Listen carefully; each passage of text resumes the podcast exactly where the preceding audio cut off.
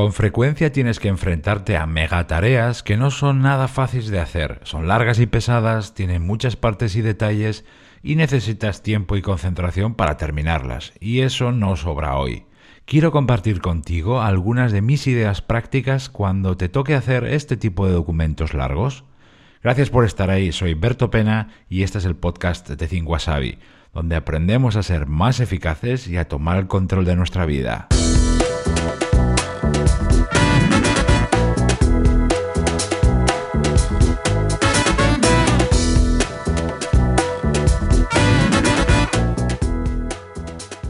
Presentaciones internas o presentaciones comerciales, informes o reports voluminosos, documentos largos con montones de apartados. Seguro que ahora puedes identificar rápidamente alguna mega tarea reciente que te ha tocado hacer. Yo estas tareas antes lo hacía a lo bruto, es decir, de golpe y sin ningún método. Ahora no. Para empezar, yo estas cosas las considero mini proyectos y siempre los divido en dos fases. Escucha, la fase número uno, planificar y estructurar el documento para asegurarme que voy a incluir toda la información eh, verdaderamente necesaria y además asegurarme que la estructura y el formato que voy a incluir va a a servir para transmitir de verdad el mensaje que me interesa o incluir la información necesaria. Y la fase 2, preparar el documento en sí, pues con la aplicación que, eh, toque, que puede ser PowerPoint, eh, Google Docs, lo que sea. Pero para prepararlo de forma eficaz, primero hay que pasar por la fase 1. ¿Qué te parece si vemos en detalle cada una de esas dos fases? Y esto es lo que yo hago en ellas. En la fase 1, eh, planificar y estructurar.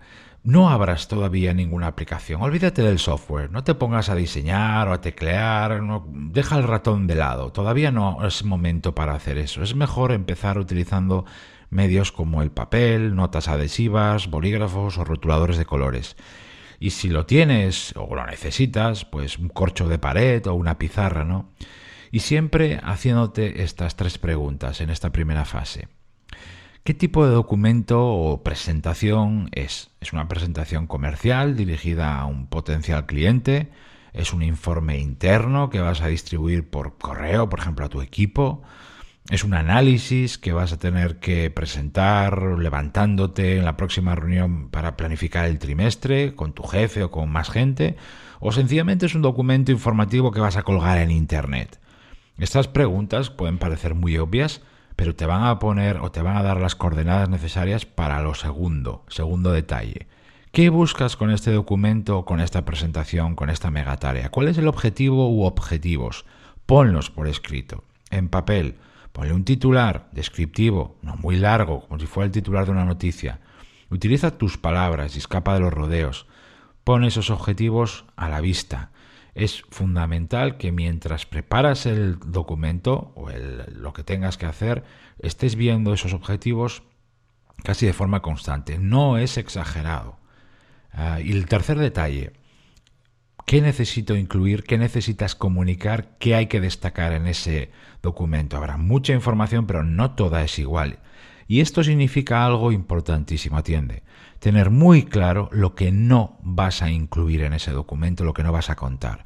Porque si lo que vas a incluir no está alineado con el objetivo, hay alguna parte que no va en línea con el objetivo, en el fondo va a distraer va a diluir tu mensaje, ya sea una presentación, una mega hoja de cálculo, un documento de texto de un montón de páginas. La mayoría de la gente cae en el error de poner más información o partes que en el fondo sobran por no pensarlo primero. Bueno, aquí viene la parte más importante de esta primera fase, después de haber hecho todo eso. Pon toda la información que vas a incluir en el documento en notas adhesivas, en post-its. Utiliza las que necesites, ¿eh? no importa si te salen 5, 10 o 35. Agrupa las, las notas, por supuesto, por colores. ¿eh? o utiliza un rotulador de diferente color, ¿no? En función de su importancia, o el apartado o la parte en la que vayan a estar.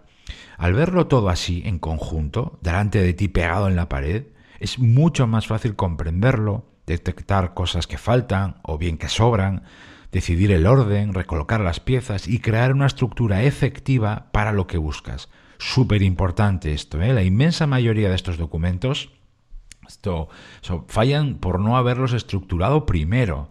Y además así, ¿eh? con esquema a base de notas adhesivas. Donde más se ve estos fallos es en las presentaciones, pero también yo lo veo en informes y en documentos de texto largos, ¿no? Bueno, esa es la primera fase.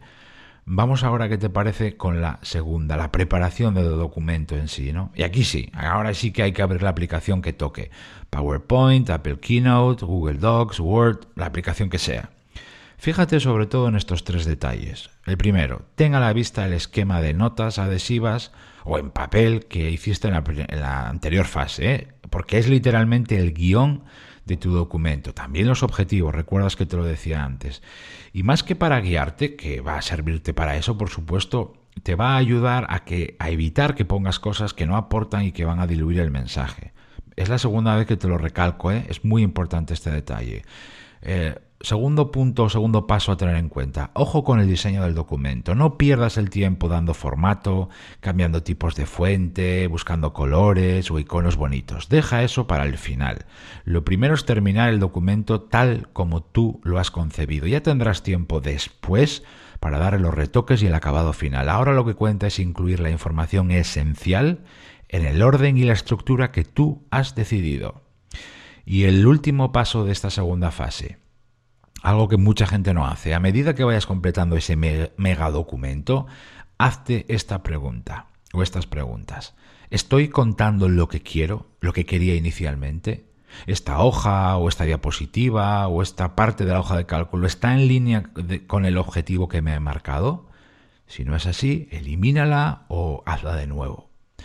Son ideas sencillas pero súper prácticas que a lo largo de los años, de los últimos años, me han ayudado una barbaridad en mi trabajo. Espero que a partir de hoy también te ayuden a ti. Gracias por estar ahí, soy Berto Pena, me despido de ti mientras llega el próximo episodio. Me encontrarás como siempre en mi blog 5asabi.com y en mi canal de YouTube. Ahí también te cuento las claves para pilotar tu vida de forma diferente.